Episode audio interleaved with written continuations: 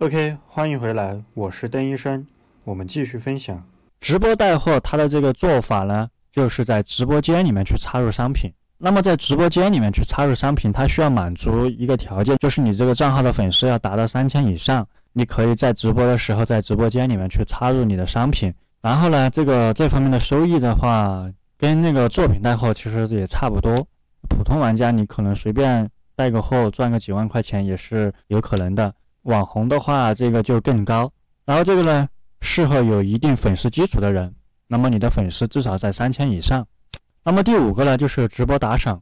那么直播打赏它的这个收益的变现的话，是通过这个音量来计算的。这个音量怎么看？你们打开你的这个抖音，随便打开一个正在直播的人的这个账号进去，进入他的直播间，然后在这个账号的左上角，你可以看到本场音量多少多少。那么这个音浪的数值呢，是通过粉丝打赏而来的。一个音浪就相当于一毛钱，那么十个音浪就是一块钱。经常可以看到有的人的直播间，当天晚上他可能直播的时候的这个音浪是几十万，那么他这一场下来可能就是赚个几万块钱。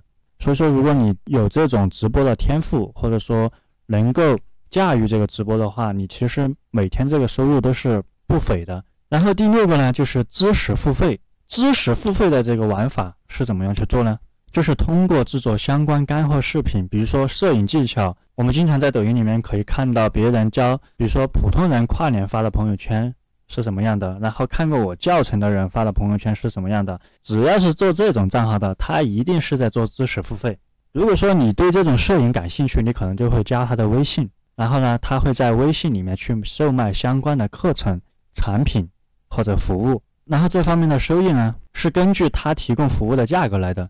比如说，他可能卖一个产品，成交一单几十块钱或者几百块钱都有可能，或者卖一个课程几千也有可能。所以说这个是不一定的，他根据对方提供的服务来的，或者说你要做这种类型，也是根据你要提供给粉丝的一个服务。那么这种更多的就是一些网赚项目比较多一点，然后适合于自身。具备一定知识储备的人，如果你什么都不懂，而且没有经过学习，那么你是不可能去做这种知识付费的。那如果说你前期什么都不懂，然后你经过学习之后，你把你学到的东西内化为自己的，那么你也可以去分享给别人。那么做这种的话，个人是可以做的，那么团队也是可以做的。